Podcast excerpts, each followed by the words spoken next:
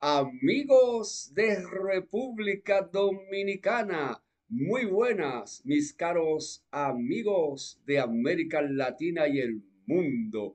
Ya está en el aire tu espacio Impacto Social por esta Radio Juventus Don Bosco, una voz para la civilización del amor 1640, amplitud modulada para toda la República Dominicana, www.juventustonbosco.com para el mundo. Además, estamos transmitiendo con imágenes hermosas, bella y preciosa en nuestro canal de YouTube, Inclusión y algo más.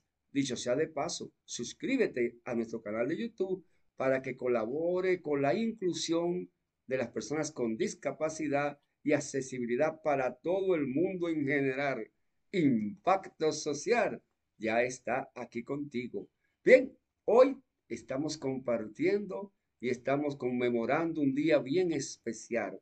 El 8 de marzo de cada año se celebra el Día Internacional de la Mujer. Y hoy precisamente tenemos una mujer de invitada, pero llega desde México y es mi amiga y mi hermana Rosalba García de Bumea. ¿Cómo estás, Rosalba? Muy bien, contenta y emocionada de estar nuevamente aquí compartiendo un tema muy importante, el Día Internacional de nosotras las mujeres de todo el mundo. Así es. A propósito, ¿cómo está México? Cuéntanos. Bueno, pues ahorita ya anda un poquito más movido, más activo. Ya mi país está en semáforo verde, que quiere decir que se está controlando la pandemia. Ya se están abriendo escuelas, comercios, eh, empresas, prácticamente al 100%, porque ya se venían abriendo, pero en una forma eh, a porcentaje a mitad presencial, a mitad por líneas, unos días unos, otros días otros, pero ahorita ya estamos todos. y pues con las este, medidas de cuidados, seguir lavándose las manos, usar el cubrebocas, sobre todo eso nos ha venido a ayudar mucho en esta pandemia que no sabíamos ni por dónde tomarla. Nos agarró desprevenidos a todo el mundo. Así está nuestra República Dominicana ya prácticamente abierta, sin mascarilla. Lógicamente, el presidente de la República eh, manifestó que está en la conciencia de cada dominicano. Eso es sumamente importante, como tú acabas de plantear, tenemos que cuidarnos, pero también tenemos que ser solidarios con los hermanos de Ucrania, Señor. Lo que está pasando en, este, en ese país es sumamente triste y tormentoso y nosotros en América Latina también sentimos el sentir de aquellos hermanos ucranianos. De veras que sí, mi hermana Rosalba. Sí, fíjate que sí, es una situación que yo creo que a todo el mundo nos, nos preocupa en mayor o menor medida, los que están más cerca y los que estamos algo lejos y los que están muy lejos de ese punto. Pero sí es crucial y de alguna forma va a afectar la vida a nivel mundial. Por eso tenemos que poner mucha atención, ayudar y colaborar en lo que se pueda para que esto cese y podamos vivir en paz. Estamos saliendo de una pandemia que nos trajo en una tensión muy fuerte, muy emotiva y apenas nos estamos recuperando y viene esta otra situación. Muy compleja, ¿eh? Sí, y de veras que tenemos que ponerle atención y colaboración. Hoy en este día tenemos un programa sumamente histórico, realista, contemporáneo, sobre lo que es la situación de la mujer en América Latina y el mundo. Hoy hablaremos profundamente de los derechos de las mujeres, la situación que están atravesando las mujeres en estos días, la situación de las mujeres con discapacidad, tanto en América Latina como en el mundo, y otros temas más. Y vamos a resaltar la figura de que nos, hoy nos place compartir con ella para toda América y el mundo, que es Rosalba García. Y quiero leer la página de vida. Atención, escuche la grandeza de esta mujer. Rosalba García al servicio de la educación por más de 30 años en el país de México, supervisora, directora de escuela. Rosalba García es también terapeuta en el sistema gestar, gerontóloga, trabaja con adultos mayores, personas eh, ya, eh, como le llamamos, envejeciente. Además, Rosalba García es educadora sexual, tallerista, conferencista, es poeta, declamadora del famoso género, señores, que está ahora de moda, erótico. Y, las páginas de, de Rosalba no termina aquí. Ustedes van a descubrir muchas, muchas actitudes y muchas facultades más que tiene esta, hermosa mujer de mucha lucha y de mucho trabajo. A propósito, Rosalba, el 8 de marzo del 1908, un acontecimiento transformó la situación de la mujer. Las mujeres hicieron una protesta en una fábrica de coto allá en Estados Unidos. Eh, eh, se incendió la fábrica. El patrón, parece que antes del incendio, se encerró la puerta para que era con el objetivo de asustarla, de medretarla, para que cambiaran de actitud, pero el incendio prácticamente la mató a todas. 129 mujeres entregaron su vida para reivindicar a la mujer del mundo. ¿Qué piensas, Rosalba? ¿Qué ha pasado después de este 1908 en República Dominicana, en América Latina y en el mundo? Mira, como tú lo dices, ese evento fue un evento que vino a sacudir a, todo el mundo y de ahí se empoderó la mujer para hacerse escuchar, para hacerse oír. Yo en lugar de, como mujer, de decir, ay, festejo el Día de la Mujer, medito y me comprometo con el compromiso de esas mujeres que dieron su vida por este, esta lucha, por este compromiso, ya no para ellas, porque muchas no lo disfrutaron, pero muchísimas más estamos eh, disfrutando de esos beneficios y de esos grandes cambios que se dieron, y digo grandes cambios, porque en aquellos tiempos la mujer no podía opinar, no podía sugerir, no podía hablar, no podía ir a trabajar en un trabajo de, competencia, porque sí trabajaban, ¿eh? se les explotaba. Desde que se tenían cinco o seis años, se les llevaba a las, a las empresas a que trabajaran sin sueldos, sueldo que pues el papá o la mamá a veces podía rescatar, pero que eran miserables. No se les este, reconocía y no se les daba el trato humano que se le daba al compañero varón. Entonces, esta situación generó unos cambios y empezó el movimiento político, donde empezaron a pedir voz y voto en el sentido de participar en las políticas para también dar sus necesidades, para que fueran escuchadas y entonces los gobiernos pues también hicieran leyes, hicieran programas, hicieran instituciones que pudieran ver, poder beneficiar, poder colaborar en las actividades que pudieran hacer un poco más eh, de bienestar para las mujeres. Y desde aquel tiempo ellas ya pedían la equidad y la igualdad de género, de que éramos iguales. No era como esa frase que dice que qué bueno que ya no la escucho mucho, ¿eh? pero todavía de repente la escucho y siento mm, cosquillitas en, este, en la cabeza que dicen, detrás de un gran hombre siempre hay una gran mujer. Eso me, no me gusta. No te gusta. ¿Por qué, Rosalba? Porque ahí estamos viendo veladamente que no estamos siendo reconocidas en una equidad competitiva de hombre y mujer, porque se le sigue dando el crédito al varón y a la mujer, espérate tantito. Si eres buena y todo, pero atrás del hombre. Entonces, tenemos que ver esa situación de que, ¿por qué no se dice al lado de un gran hombre está una gran mujer? Así es. Estoy sumamente de acuerdo contigo. Exacto. Sí, sí. Hemos tenido esos grandes cambios, se nos dio el voto, pudimos participar.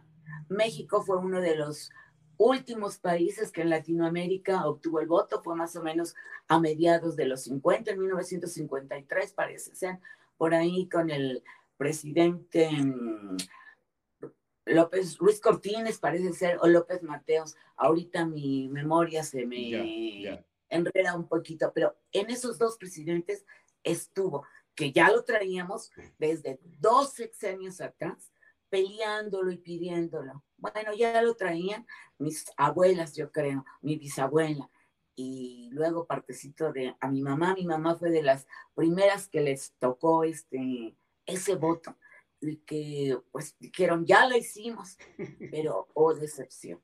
Empezamos a ver que se logró eso, pero empezaron a surgir otras situaciones que no permitieron que eso cuajara tal cual como se lo habían imaginado aquellas mujeres que dieron sus vidas en la lucha. A propósito, a, propósito Rosalba, de esa fecha del 8 de, de marzo, 1998, realmente nosotros podíamos decir que esta lucha fue sumamente importante.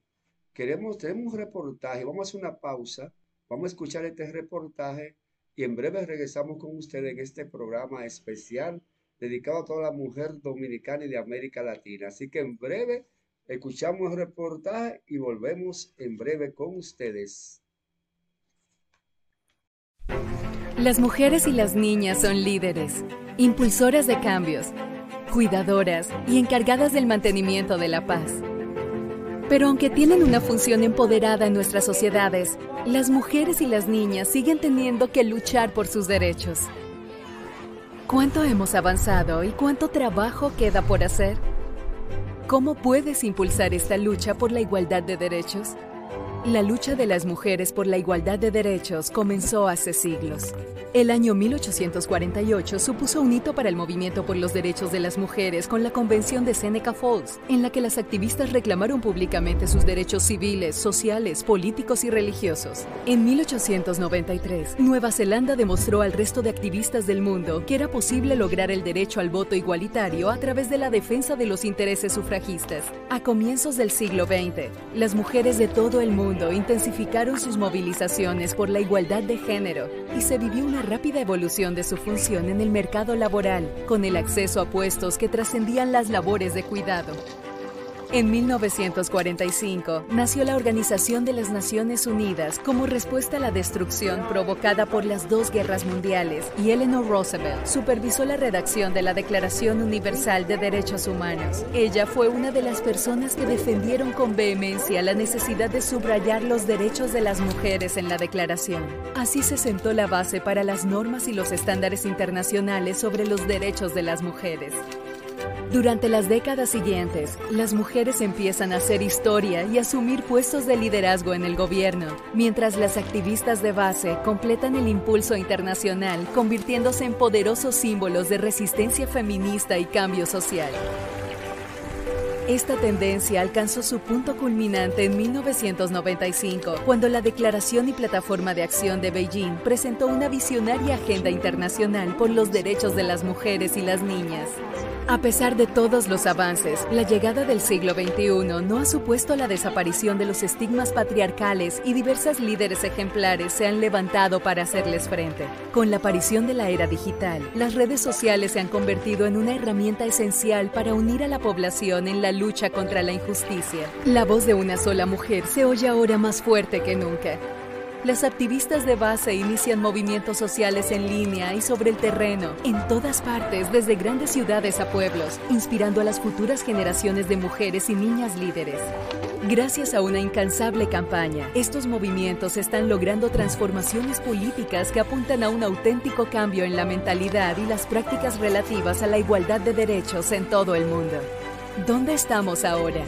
Un cuarto de siglo después de la declaración de Beijing, las mujeres y los hombres deben movilizarse juntos para superar los obstáculos a los que todavía se enfrenta la igualdad de género. Deben luchar para poner fin a la violencia de género, para garantizar el acceso a la atención sanitaria, por la igualdad salarial y por una participación igualitaria en la vida política.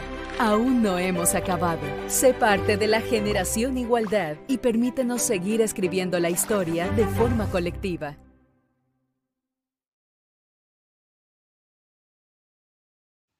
Continuamos con tu espacio impacto social por esta Radio Juventus Don Bosco, una voz para la civilización del amor y por tu canal de YouTube Inclusión y algo más.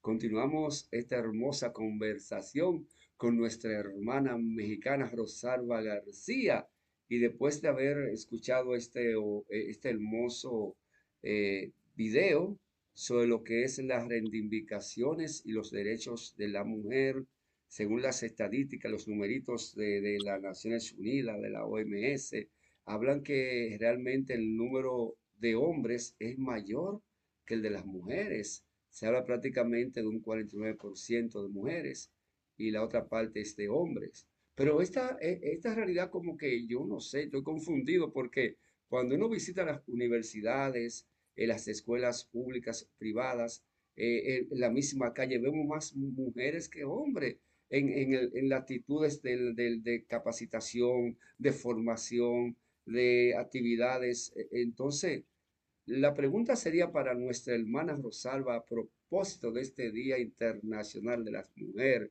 Eh, ¿Cuál es la situación de, México y, América Latina con la participación de las mujeres tanto en las actividades de trabajo, sociales, económicas, Rosalba? Bueno, mira, primeramente eh, te comentaría yo de que en mi país, que es donde conozco, conozco así un poquito, de que somos mucho más mujeres que varones. Según el censo de eh, 2020, somos prácticamente casi entre 3 y 4 millones más mujeres que varones. Y en América Latina creo que por ahí nos hemos de ir un poquito más, un poquito menos y a lo mejor hasta empatados. Pero sí, la situación de la mujer en América Latina es muy similar.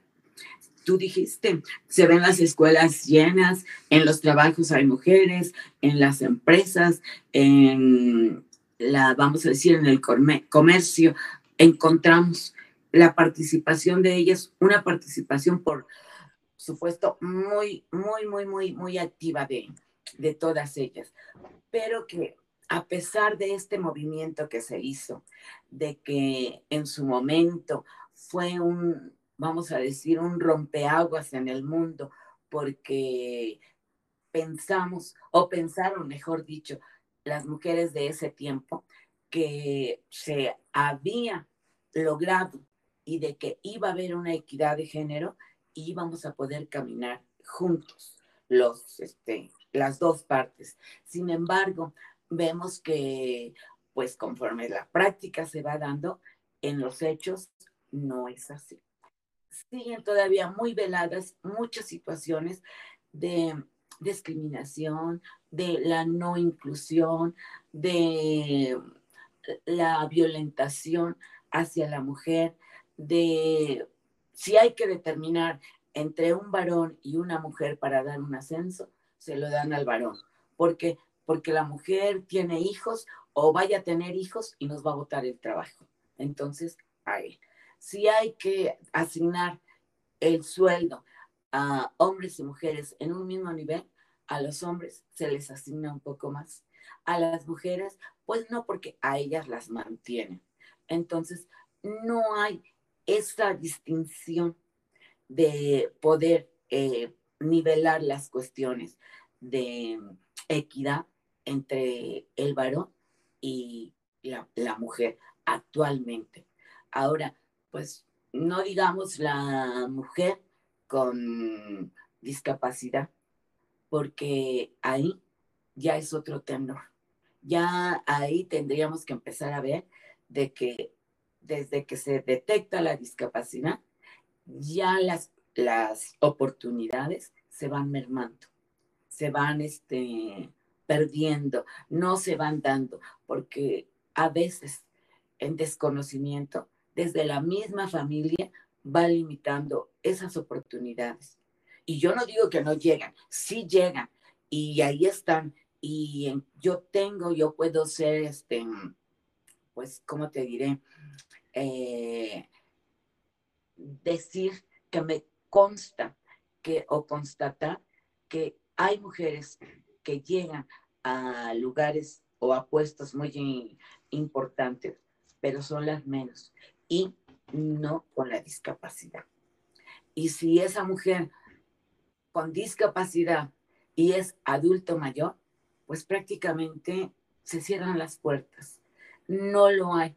Por eso yo creo que también es una parte muy importante que las mujeres deben de retomar, que no nada más es la injusticia para la mujer en, en plenitud de trabajo, de formación, etcétera, sino que hay un sector de mujeres en plenitud, pero con una característica, una discapacidad en sus vidas. Y que también existen mujeres que están en el umbral de su invierno de vida y que necesitan también de ese apoyo de las mujeres en plenitud para ir logrando un poco más esa equidad de género con los varones.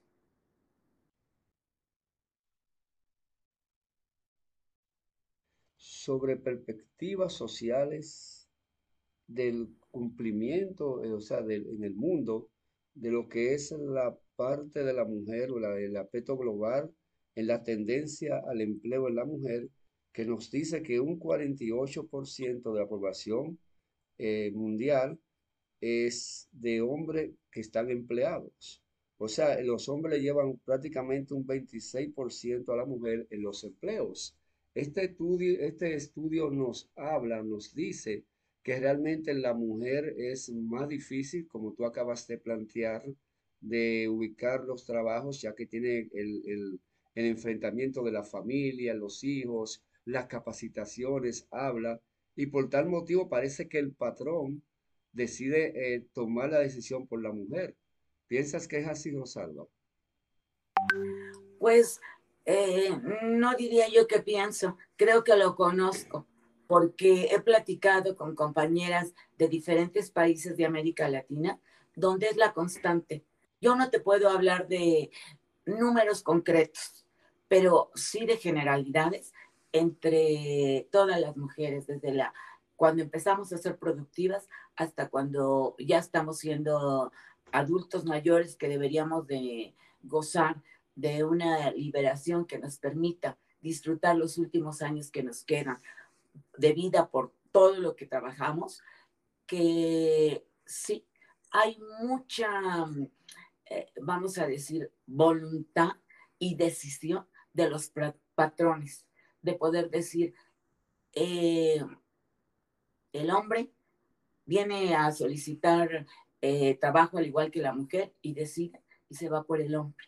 Y te vuelvo a repetir lo que habíamos dicho hace rato, porque las mujeres somos madres, llevamos, somos este, rectoras de las familias, eh, tenemos el, al cuidado la alimentación, el ver que los hijos vayan a la escuela, el ver de que la casa esté funcionando, etcétera, etcétera, etcétera, etcétera. Y todavía vamos a cumplir un trabajo de responsabilidad. ¿Por qué? Porque somos proveedoras. La generación prácticamente de los 70 para acá, a nivel mundial, la mayoría, la mayoría de las mujeres sale a trabajar para llevar el sustento al igual que el varón. Pero ahí es donde digo, no hay equidad, porque el varón llega cansado y dice, no, pues yo trabajé, voy a descansar. O llega ya nada más cuando va a cenar y a dormir. Y, y la mujer va a trabajar, un turno, dos turnos y llega a ver tareas, llega a atender hijos, llega a ver qué se necesita, hacer cena y hacer otra jornada más de trabajo donde por supuesto no hay un pago, no hay un cheque que compense ese trabajo. Hay dos aspectos. Ah, te iba a decir, afortunadamente las organizaciones femeniles se están preocupando porque no es esa imagen, yo no comulgo con esa imagen del feminismo que dicen que queremos gritar porque queremos ser iguales y que vamos a medir fuerzas y que, que ya. No, el, el, feminismo que a mí me convence, o por lo menos tengo como idea, es donde hay eh, oportunidades para los dos, donde si él puede crecer, adelante, yo lo apoyo. Si yo puedo crecer, debo de contar con el apoyo y con la confianza de mi pareja, donde lo que traigamos es para incrementar y mejorar tanto el bienestar de nosotros como pareja, como de los hijos que hayamos procreado. Y repito, estas organizaciones están haciendo actividades, programas sobre las nuevas masculinidades, donde se está invitando a los varones, principalmente a las parejas jóvenes que empiezan a vivir en, unión de matrimonio, de, unión libre, de mm, convencimiento de que nos vamos a juntar, etcétera, para poder concientizarse en la realización de que ese matrimonio se vaya consolidando, esa unión se vaya fortaleciendo, esa pareja vaya creciendo en una responsabilidad mutua que nos permita realmente dar una base sólida de valores y principios a las generaciones que estamos formando. Porque al final nosotros ya venimos de una generación que con defectos o aciertos nos formaron y que pues algunas cosas queremos o deseamos cambiar, pero otros decimos, no, pues yo soy así y así me voy. Pero sí formar unas bases para que las nuevas generaciones que vengan, vengan con mayores principios y sobre todo con esa calidad de respeto a las mujeres. Y también una cosa que me gustaría resaltar de que como mujeres todavía estas generaciones tenemos mucho la responsabilidad de la formación de los varones, la crianza del hombre, y que entonces debemos de asumir esa responsabilidad de que si tenemos por ahí todavía algunos hombres muy machos, muy mandones, muy exigentes y muy sábelo todo, que es culpa o falla o desacierto o desconocimiento de las mujeres que estamos en, en estos momentos entregando esas nuevas generaciones. Entonces sí es muy importante. Sí. Se habla de lo que es la igualdad de género, pero también en los partidos políticos, las normativas nacionales e internacionales rezan de que se le debe dar una cuota a la mujer no sé. Mi opinión es que la mujer no merece una cuota. La mujer merece lo que se gana, su derecho. Entonces yo quiero escuchar de ti como mujer si realmente eh, la, una cuota es como darle la, eh, de lástima. Ay, vamos a darle que es un 20% a las mujeres, a las pobrecitas. ¿No piensa que eso es más que un, un favor, un pecado? Pues mira, yo digo, no nos hace ningún favor. Y pues pecado, yo todavía no conozco los pecados. Entonces yo diría que esa situación son todavía esas desigualdades que se siguen ejerciendo. De que, bueno, están las mujeres y bueno, les vamos a dar este, este espacio. Y empiezan a condicionar las cosas cuando estamos diciendo, para mí no es ni que el 20% mujeres o el 40% mujeres o que las mujeres paguen una cuota o que hay que dárselo a los hombres porque los hombres son más este, responsables, competitivos y lo que tú quieras ponerle, sino simplemente de que se reconozca la capacidad, las habilidades y las aptitudes de las mujeres. Eres competitiva, puedes ocupar y tienes derecho. No eres competitiva, tienes que prepararte más o busca en dónde puedes ser competitiva y en dónde puedes realizarte. Simplemente, mira, algunas mujeres piensan que la, mm, el feminismo es estar en la fábrica y ser la empresaria y poder gritarle o levantarle la voz al hombre o hacer tales o cuales este, cuestiones que ellos por mucho tiempo ejercieron y que ahora vamos a cambiar las cosas.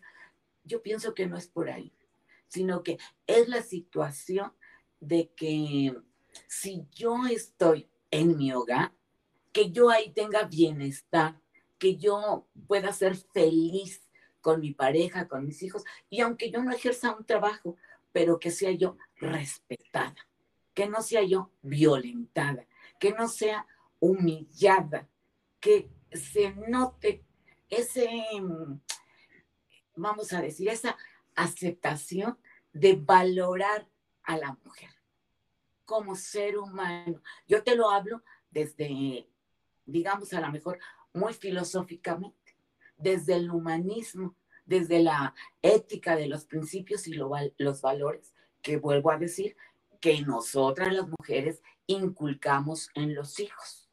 Y que cuando ellos son responsables para formar una nueva pareja, una nueva familia, a veces no fueron muy sólidos y se diluyen y se pierden y que se respete. Como hace rato dije, si la mujer va y quiere ser competitiva y lo es, pidiendo un trabajo, exigiendo un salario digno, pagándole lo que es a ese profesionista, también que se respete.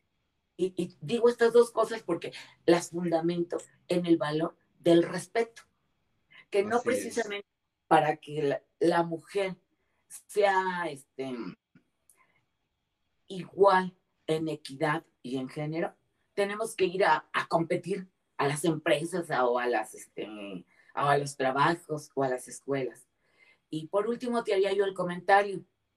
Si tú observas, eh, creo, yo lo, mm, lo manejo, vuelvo a repetirte, desde el humanismo, en el sentido de que como a las mujeres desde pequeñas se nos va responsabilizando y todavía no hablamos bien y se nos está enseñando a jugar a la comidita, a la mamá, a los hijos y a la escuelita, eh, nos van eh, haciendo ese mm, sentimiento de responsabilidad que creo desarrollamos un poquito más, pero desde la parte humanitaria, no desde la parte laboral como el hombre no por algo los hombres son un poquito más racionales, ¿no? Y nosotros somos un poco más sentimentales. A propósito de mujer, vamos al tópico de la mujer con discapacidad.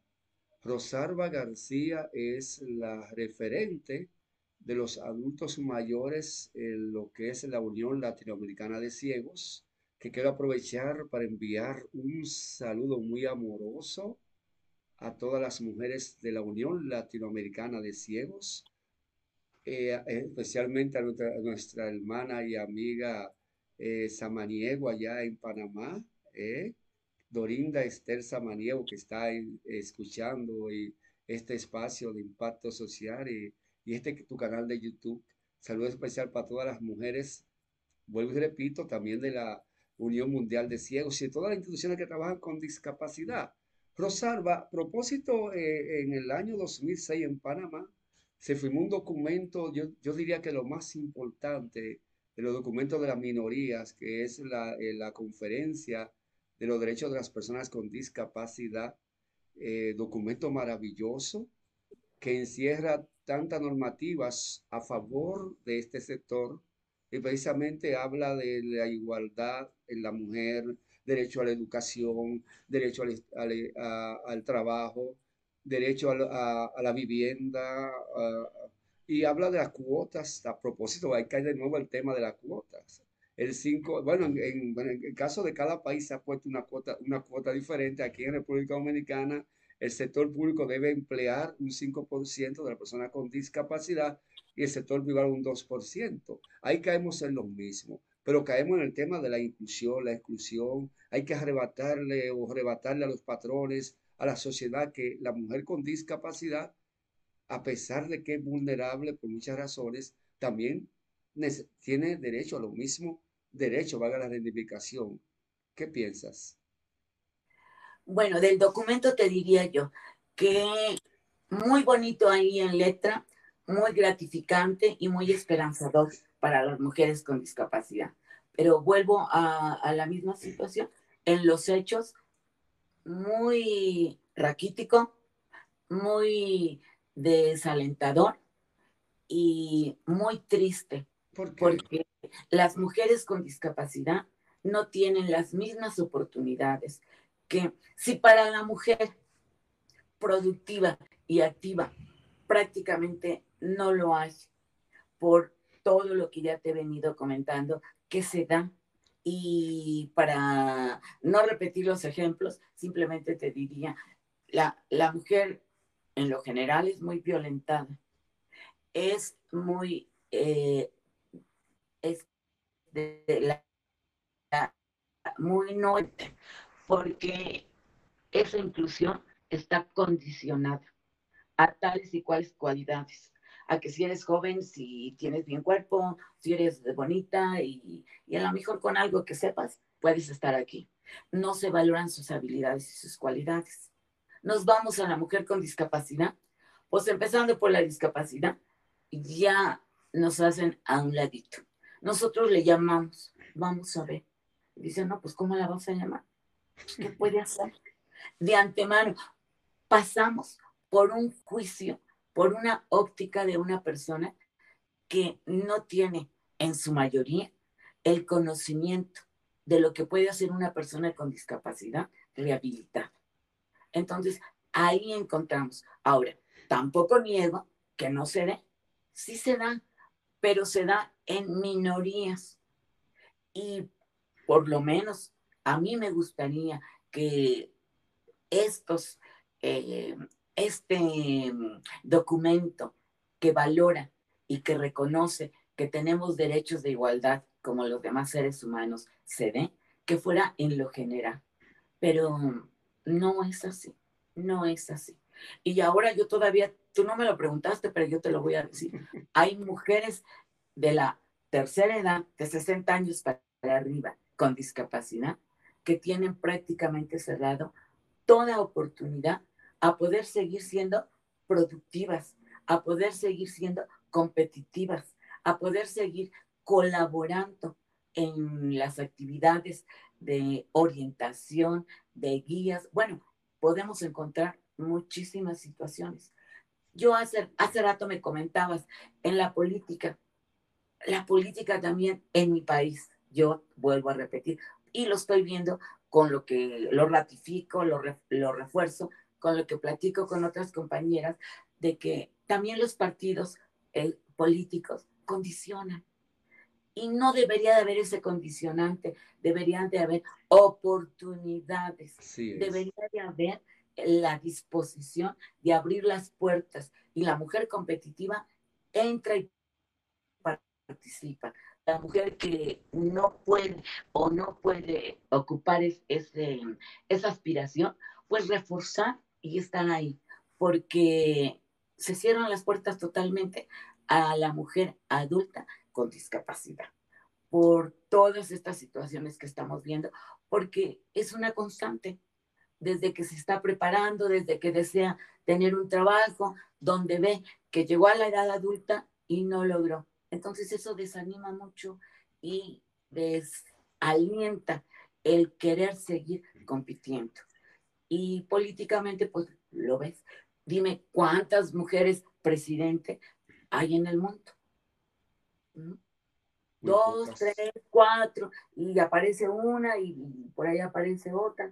Aquí en, México hemos tenido tres gobernadoras, ninguna presidente, ¿eh? Aclaro, tres gobernadoras en casi 50, 60 años de este, que yo puedo constatarte, de decirte que he estado participando a niveles. No, no obstante, Rosalba, no obstante, escúchame, que las instituciones que trabajan con discapacidad, tanto en cada país como a nivel global, deben de luchar también por crear la capacitación de la mujer, porque también si usted no está capacitada no puede trabajar, no puede aspirar a, buen trabajo, porque es otra barrera también que, que pone el patrón, pero tú no estás capacitada. ¿En qué yo te voy a emplear a ti?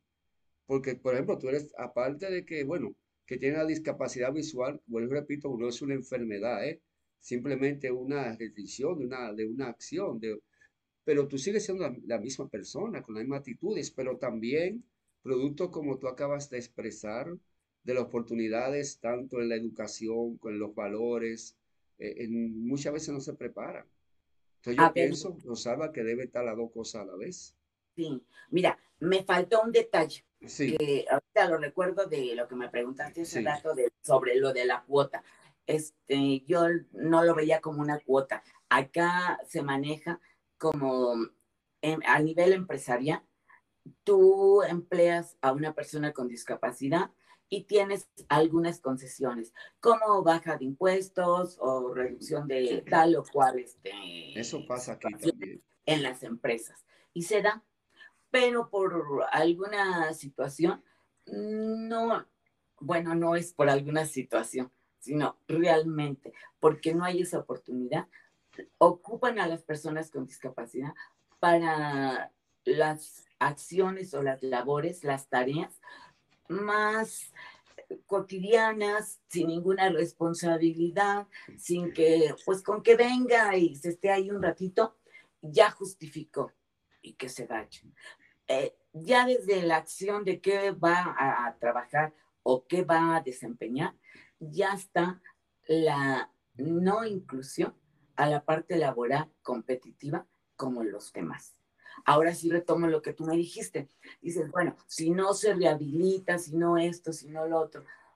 Yo te digo esto porque, primeramente, eh, América Latina, eh, en lo general, somos países de alguna pobreza muy marcada o algo velada, pero hay pobreza. Y yo no quiero hablar de la persona con discapacidad que tiene la posibilidad de salir adelante porque de alguna manera resuelve su vida.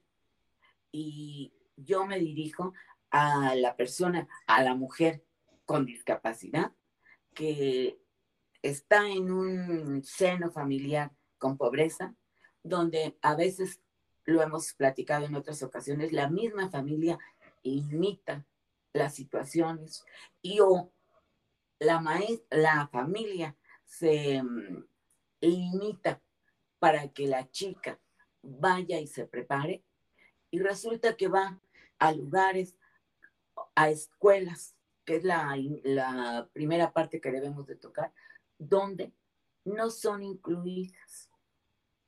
No hay esa tan trillada inclusión en la educación.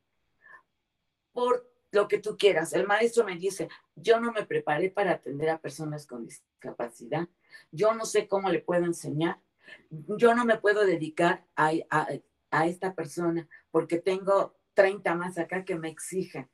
Entonces, pues el niño va y de ahí el niño también empieza a desanimarse y empieza a crecer con la idea de que, pues no, yo algo tengo que, que yo no puedo, yo no puedo estar ahí y se empiezan a aislar.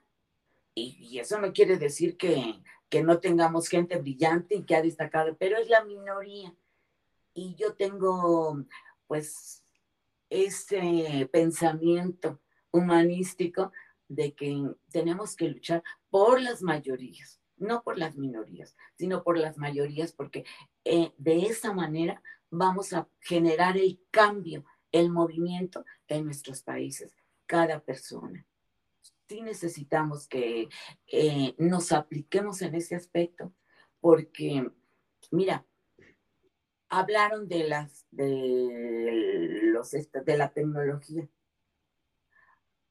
las, las computadoras. Yo, por ejemplo, me muevo con una computadora. Eso a mí me ha permitido hacer varias actividades y poderme este, ocupar mi tiempo en cosas productivas. pero no todas las mujeres con discapacidad tienen el recurso para comprar una computadora. Y esto lo ejemplifico no porque hace rato dije por la pobreza, porque a veces necesitamos tener la casa, cubrir nuestras necesidades este, básicas, la casa, el alimento, el vestuario. Entonces, no hay para comprar un aparato que pueda venir a ayudar. Entonces, ¿qué necesitamos? Pues hacer los métodos que tenemos de preparación de educación más inclusivos, de hacer más, este, pues, no sé si propagar, porque iba a decir estadísticas, estadísticas no, porque ya las hay. Sí. Y no se ven los cambios, sino mover un poco más a la sociedad para que se den cuenta que la persona con discapacidad ahí está y ocupa un lugar y necesita ser vista, necesita visibilizarse para que vean que también esa persona puede hacer crecer a su país.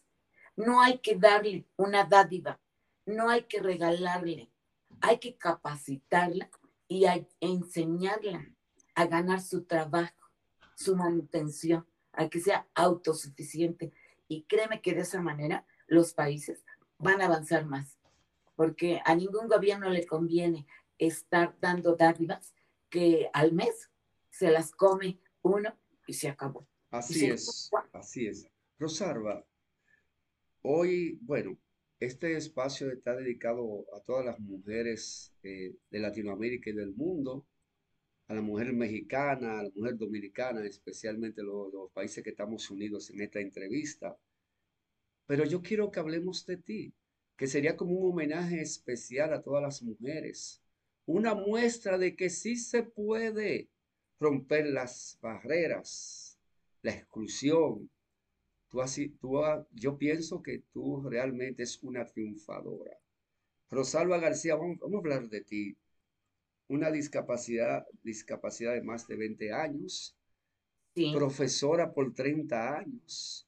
Pero quiero que tú me, me hagas un desglose de todas esas cosas. Por ejemplo, vamos a comenzar con la Rosalba, eh, profesora, eh, directora de escuela, y después seguimos ahí con la este, educadora, sexual, todo eso. Vamos a ver, Rosada, cuéntanos. Mira, voy a, contarte una visión así muy rapidita, porque yo pienso también que uno no debe eh, hablar, ensalzar o comentar algo de, uno, porque no habla bien de la persona, sino que uno debe de presentarse, de hacer lo que tiene que hacer, de ser congruente con lo que pienso, con lo que digo y con lo que hago. Y todo el que me observe juzgará y dirá si he avanzado, si no he avanzado, si prosperé o no prosperé. Yo, te puedo contar. Yo pienso que sí, yo sea de paso, ¿eh? Sí, yo este, te contaré. Yo me eduqué me formé, trabajé, tuve a mis hijos y disfruté de la vida antes de, este, de mi ceguera, porque yo quedé ciega a los 42 años, empecé con los problemas de, mis ojos y fue por desprendimientos de retina y me operaban y quedaba yo bien y otra vez y, y bueno, a raíz de eso, pues había momentos en que yo decía, se, pues nomás no veo, pero pues yo sigo siendo Rosalba y sigo siendo la maestra Benumea y yo me animaba, pero en ratos me desplomaba y me iba como cinco metros bajo tierra, donde yo decía, se acabó todo, ya no hay mayor que, porque a raíz de mi ceguera, yo tuve que descargarme del servicio público, porque ¿cómo iba yo a trabajar siendo ciega? ¿qué iban a pensar los maestros, los padres de mí? De que, pues no, yo no era una persona competitiva para estar ahí en el trabajo. Entonces, bueno, esa situación me llevó a, a una depresión muy fuerte. De esa depresión llegó un momento en que, viendo a mi oftalmólogo, él me dijo, este, profesora Benumea, usted nada más se quedó ciega, pero usted tiene, dice, un gabaje atrás, dice, que le puede ayudar mucho. Y a mí esas palabras de veras que me hicieron mucho sentido. En el momento me enojé, porque yo pensé, dije, como él no es el ciego, pues es muy fácil decirlo, ¿no? Pero esto me, me hizo después mucho sentido. Y no te voy a decir que no, sí tuve dos, tres añitos de, pues lo voy a intentar, no, mejor no, ¿para qué? No, vale la pena, lo voy a hacer. Y, y así anduve en donde tuve problemas con mi vesícula, tuve problemas con mi matriz y también mi doctor familiar me dijo, maestra, todo esto es consecuencia de esta frustración, de ese enojo que usted trae con su propia vida. Dice, pues ya no podemos hacer nada por sus ojos, pero hay muchas cosas que usted sí puede hacer. Y le dije, bueno, cuando yo me levante de esto, voy a hacer otro intento, a ver qué, qué logro. Y pues entré a este, me fui a la universidad que está y ahí hice psicología.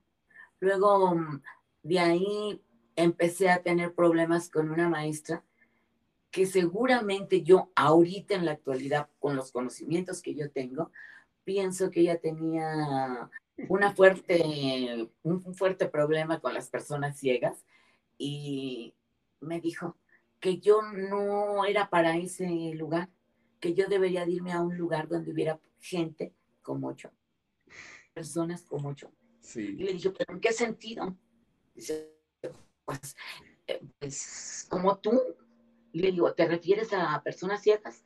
Dice, exactamente, porque aquí te están regalando los títulos porque uno te ayuda, porque otro te lleva, otro te carga la mochila, otro te trae el café. Y yo dije, bueno, como yo dije, no voy a pelearme con nadie ni nadie, dije, pues me voy de aquí y voy a buscar otros horizontes. Logré encontrar otros horizontes. Supe que en la Universidad Autónoma de México se estaba dando el, el diplomado de terapeuta gestal y sus técnicas alternativas y fui y entré en el 2006. Y del 2006 a la fecha, yo soy alumna becaria de, de la universidad. Cada, mi único compromiso es sacar calificaciones de 90 a 100. Amén. Y, y, me he mantenido y he podido hacer, pues yo ya hasta perdí la cuenta, algunos diplomados, he podido prepararme, he podido seguir leyendo.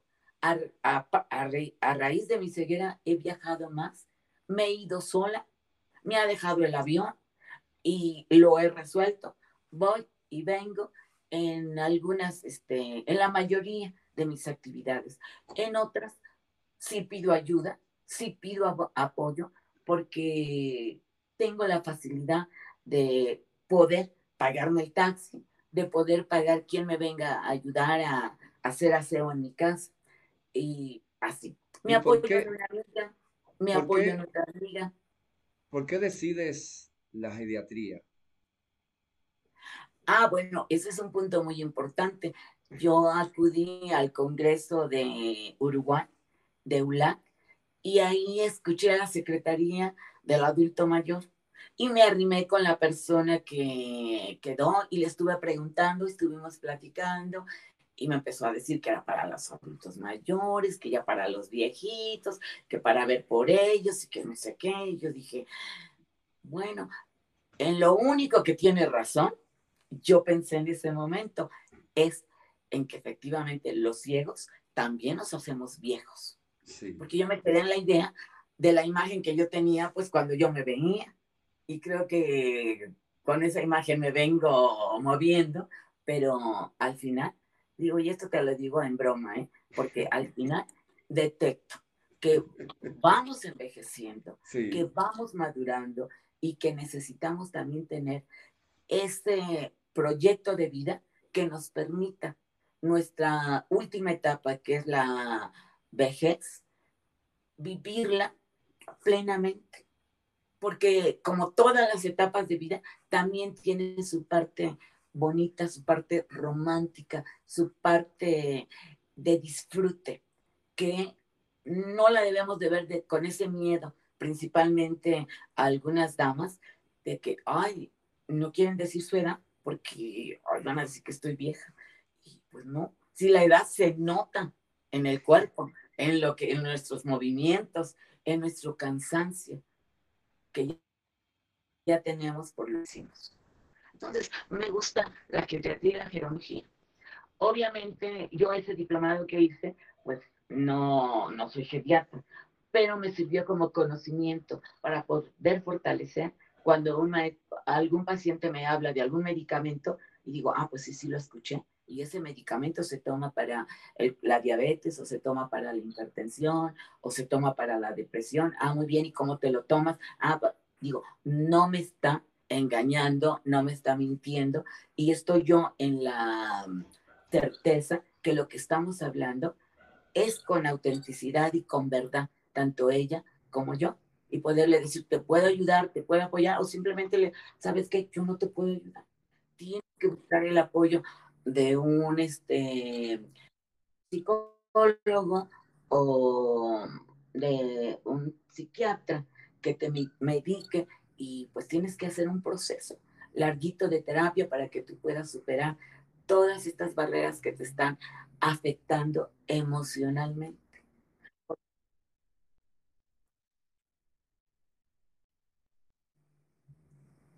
Bueno, yo dije que en la adultez también se tiene su disfrute y no por adultos, porque también he platicado con muchos adultos que me dicen, no, la sexualidad ya no es para mí.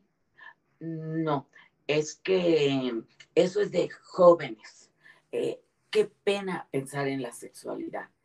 No, ya la sexualidad está cancelada para mí. Cuando nosotros nacemos y morimos con una sexualidad, que muchos la expresamos, la desarrollamos y la vivimos, es una cosa. Y que otros muchos la medio la expresan, la imponen o la exigen y después la reprimen y la nulifican, pues también es otra cosa. Y ahí tenemos que aprender a descubrir como adultos mayores cómo queremos vivir esa sexualidad. Porque la sexualidad no es una unión de cuerpos nada más. En alguna época es lo más importante, pero en otras épocas pierde esa importancia y se puede cambiar, pues, por el acompañamiento, por una buena charla, por la compañía, por la caricia, por la palabra bonita, por el beso, una, una caricia, de el otro, porque sexualmente nosotros lo expresamos cuando hablamos, en la forma que nos vestimos, en la forma que caminamos, eh, cómo nos desenvolvemos, cómo nos relacionamos con las demás personas y estamos mandando mensajes. Nosotros tenemos un lenguaje 85% corporal y un 15% un 25%, así cuando son muy intelectuales y muy competitivos en el hablar. A través de la poesía podemos expresar todo, todo lo que a veces no nos animamos a decir en palabras. Pero un poema, yo se los recomiendo, es un buen argumento para poder decir, así como cuando nos enojamos y reclamamos a través del teléfono o del celular, porque nos da valor y decimos al fin que no me va a gritar más porque él está allá en su celular y yo estoy aquí en el mío. Y exijo, eh, es buena herramienta para poder descargar todas nuestras emociones, todos nuestros sentimientos. Para mí la poesía erótica no es más que el expresar eso, mis emociones hacia la vida, hacia el otro, hacia la naturaleza, a lo que yo quiera. Y también yo la abro. Bueno, y, estoy apoyándome en una corriente que vino a partir del, pues, más o menos de los mil, de los 70, de los 60, cuando salió todo esto de los Hare de la gestal, ahí surge la gestal, el existencialismo, donde todo es paz y amor y donde la vida es bella, como se nos presente, etcétera, etcétera. Y la poesía es una herramienta que nos va a permitir descargar nuestras emociones, nuestras sensaciones, nuestros sentimientos. Y bueno, como a veces digo yo en unas entradas de las poesías, hasta nuestras frustraciones y nuestras obsesiones por algo que perdimos, que anhelamos o que deseamos. Todos estos recursos, Rosarva, la maestra, directora de escuela, ahora lo pone al servicio de la población con discapacidad y el pueblo general, los niños, los adultos. Pero también supe, Rosalba, que tú estás entrando en otros diplomados, eh, este aspecto de trabajar lo que es. Eh, me contaba también la experiencia de la cárcel, que me gustaría que me contara, que me narrara un poquito sobre esa realidad. Y también lo que es la, eh, diría yo que la vocación, no sé cómo decirle, trabajar con, los, con el sufrimiento. Cuéntanos eso, que son los últimos eh, recursos que tú estás usando para seguir tu capacitación. Bueno, mira, a lo que te refieres tú de la cárcel, yo les explicaría un poquito más de que a raíz de que yo empecé a estudiar lo de orientadora humanista y la cuestión del de humanismo y que luego me fui de terapeuta, pues hay que hacer prácticas. Y cuando empecé esta situación, yo tengo relación con unas este, mujeres que se dedican a, hacer labor voluntariada en el canal, en el canal, en la cárcel, perdón, de Santa Marta, Acatitla, aquí en Ciudad de México, en la delegación de Iztapalapa, que tiene de, tristemente, la, la etiqueta o el calificativo de que es la segunda cárcel más peligrosa de todo Latinoamérica. Y me invitan a dar una plática. Entonces, este, yo lo platiqué con mi esposo y él me decía, no, eso es imposible, ¿cómo lo vas a hacer? Mira que no sé qué. Él no quería que yo fuera. Entonces, mi argumento fue, le dije, mira, si yo voy y puedo manejar ese público, voy a poder manejar y voy a poder hacer cuanto quiera yo hacer en, mi futuro. Ayúdame a que yo haga, a que yo vaya tranquila y, acompañada. Hay el ofrecimiento de que van a sacar el permiso para ti y me vas a acompañar. Dice, bueno. Y nos fuimos a trabajar. ¿En qué cárcel? ¿Qué tipo de cárcel allá en México? A ver, no, no entiendo la pregunta. O sea, eh, me decías también que la cárcel que tú fuiste a trabajar era de la más eh, difícil, de la cárcel más complicada.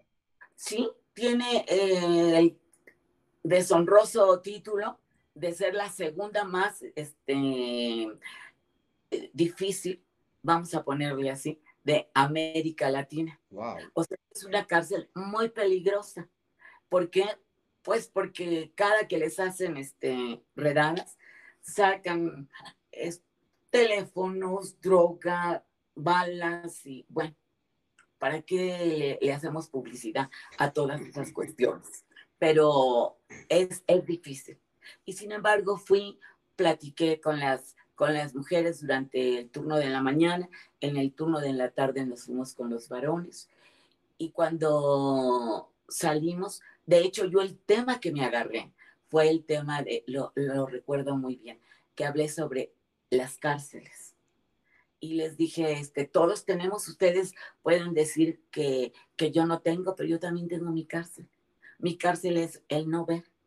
Si yo quiero ver a quién tengo enfrente, no me doy cuenta. Y ustedes sí.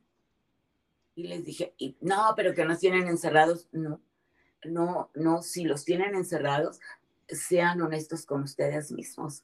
Es porque algo le hicieron a la sociedad y lo están pagando. Cuando ustedes salgan, nadie les va a reclamar. Y además les voy a decir una parte que ustedes no tienen cárcel, que es su pensamiento. Su pensamiento, nadie se lo enclaustra. ¿Por qué? porque su pensamiento es libre.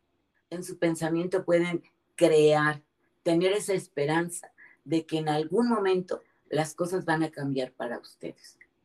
Y mira que hubo gente que se, se sensibilizó, que lloró, que se acercó, que me quiso dar un beso. En ese tiempo no había pandemia, Lógico. 2007, que me abrazaban, me daban la mano, pero sin embargo, yo quedé con esa idea de que si están aquí, no es porque son lindas personas, algo hicieron y por eso. Y, y, te agregaría yo a esa experiencia que cuando yo salí, eh, de veras, que que yo sentía así como una liberación, como que me quitaron un peso de encima. Y, y me siento en el carro y mi marido se acuesta en el volante y le digo yo, bueno, con todo y mi ceguera, qué lindo es la libertad. Y en cambio él me dijo, dice, fue horrible esta tensión. Jamás te vuelvo a acompañar. Y si Una transición. Vas a venir sola. Y le dije, bueno, pues ya yo lo que quería era vivir la experiencia de que si yo podía moverme ese público. y lo logré, lo logré. Qué lindo. Y luego respecto a la de que me dices que qué estoy haciendo, bueno, pues estoy ahorita cursando un diplomado sobre tanatología. Tamatología, ¿qué es la tamatología? Tanatología. Tana. Bueno, mira, hasta ahorita, porque pues estoy empezando en, esto, voy en mi mitad del diplomado, es un año, todavía voy a terminar a fines de noviembre de este año, empecé el año pasado. Bueno, mira, la tanatología es una parte de la medicina que estamos logrando se implante, por, bueno, y ya está implantada, y ya está, está registrada, tienes una medicina, digamos, paliativa que viene a apoyar a las personas en el momento del duelo, de, del dolor por la pérdida, pues principalmente de un ser querido, de un ser amado, pero el perder un trabajo, el perder una pareja, el, el, que se nos muera una mascota, el perder un artículo o algún objeto muy querido, por, muy significativo, no por el valor económico, sino por el, el valor que tiene de sentimental, pues eso nos puede meter en una depresión. Y entonces el tanatólogo puede ayudar a vivir esos duelos y a reincorporarnos nuevamente a la sociedad. Evitar que esos duelos se incrusten y se hagan difíciles y que no nos permita estar en un bienestar diario.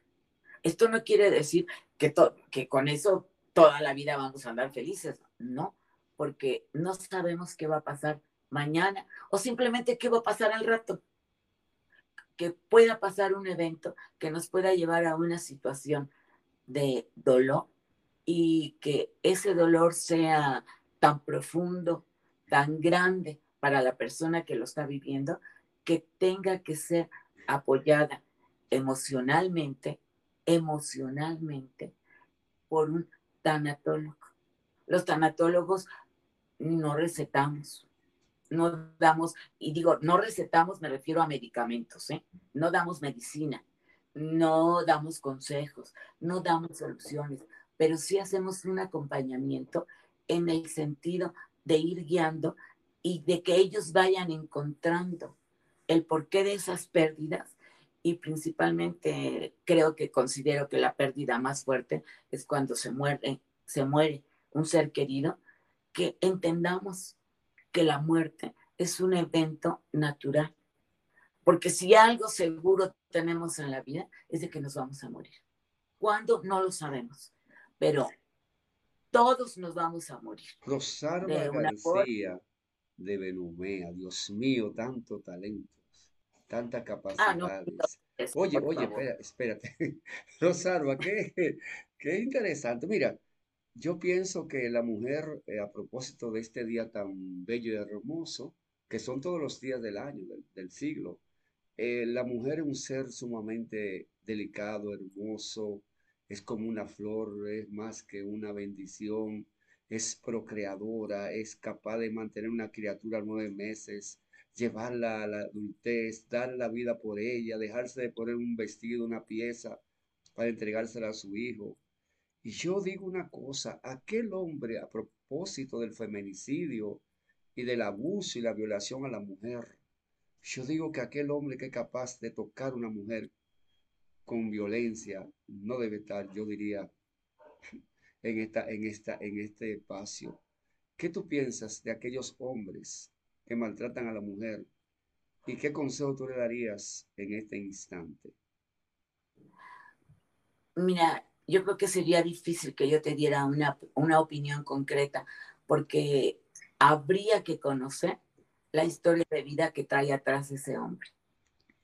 Probablemente fue un niño abandonado, un niño que vivió sin padres, un niño desprotegido. No, no lo sé, hay mil y unas situaciones que hacen que ese hombre llegue a cometer esas atrocidades con una mujer y le llamo atrocidades en el sentido de que, pues cuando violenta, cuando golpea, cuando pega, a lo mejor no tiene la conciencia de, y cuando mata y deshace un cuerpo femenino, pues diríamos que es un enfermo mental o qué cosa pasa en esa situación.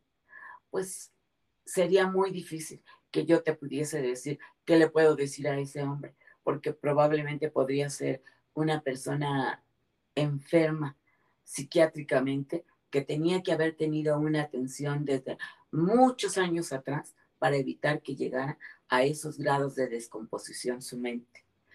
Pero a los que andan por ahí creyéndose muy hombres y que creen que son dueños de disponer, de maltratar, de afectar, de gritarle, de pegarle y de violar, de violentar a una mujer, que simplemente cuando lo vayan a hacer, piensen que ellos nacieron de otra mujer.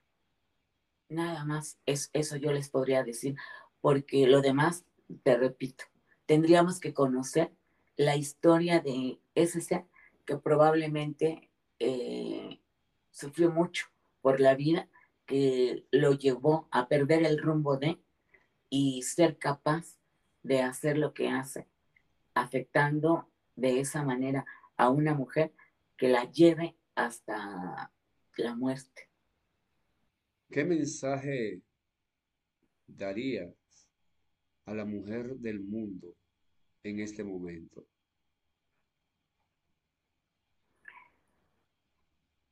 Que las mujeres se crean, se compren, se posesionen de la idea de que somos importantes, de que no dependemos del,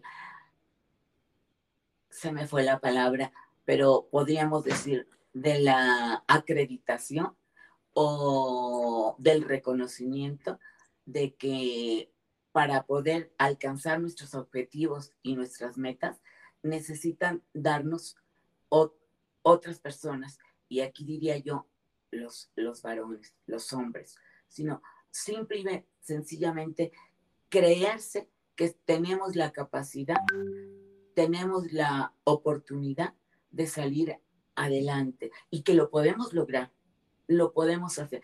Que a una les va a costar más trabajo que a otras, indiscutiblemente, porque no tenemos las mismas capacidades. Todas venimos de desarrollos, de familias, de educaciones, de formaciones muy diferentes. Pero en el ámbito que estén, lo que deseen hacer, lo pueden lograr y lo pueden hacer. Simple y sencillamente con voluntad y entrega a su disposición a lo que ellas desean lograr. No necesitamos de aprobaciones, ni de pagar cuotas, ni de probar que somos capaces de. nuestra voluntad nos va a dar esa tarjeta de presentación. como se expresaba en un programa dominicano, como se decía, sea usted jurado. Realmente Rosalba García es una persona muy sensible, muy humana, muy preparada y nosotros con la ayuda de Dios tendremos Rosalba por mucho tiempo. Hay muchos temas que tratar en, todas sus áreas de conocimiento que, nos va a ayudar la sexualidad de los adultos mayores, señores, la, la eh, última partida de la vida, la muerte, el dolor. Son tantos temas, la terapia eh, psicológica. Bueno, de todo modo, gracias Rosalba por darnos una vez más la oportunidad. Quiero aprovechar para saludar a toda la mujer eh, mexicana a la mujer del mundo, de América Latina, que Dios le siga colmando de muchas bendiciones y los sueños, los logros y hasta la fantasía y las quimeras sean realidades. Muchas gracias, Rosalba.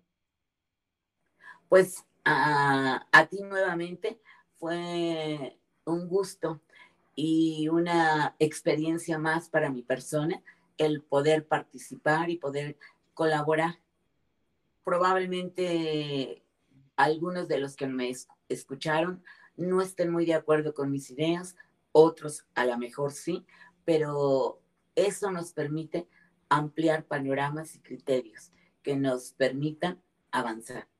Y creo que eso es lo que necesitamos en la vida, avanzar, avanzar para un mejor bienestar. bienestar para las mujeres. Así es, amigos de Impacto Social de esta Radio Juventus Don Bosco y de este tu canal de YouTube, Inclusión y algo más. Suscríbete para seguir trabajando con la inclusión a nivel universal y general, a nivel estándar y global. La inclusión para todos, que es lo más importante. Ya lo saben, esto es una cita que tiene todos los días con nosotros aquí en Impacto Social y en tu canal de YouTube, Inclusión y algo más. Tu amigo de siempre, Erasmo Mañón Enríquez mi canchanchan, este Manuel Félix, ya José Manuel Fortunato en Radio Juventus Don Bosco y Ángel Miguel Mañón Bello en el canal de YouTube. Excelente trabajo, excelente esfuerzo tanto de Ángel Miguel como de nuestra invitada que, oye, es que capacidad y tolerancia tiene. Así que muchas gracias Rosalba y será hasta la próxima amigos en Impacto Social. Nos vemos. Bye.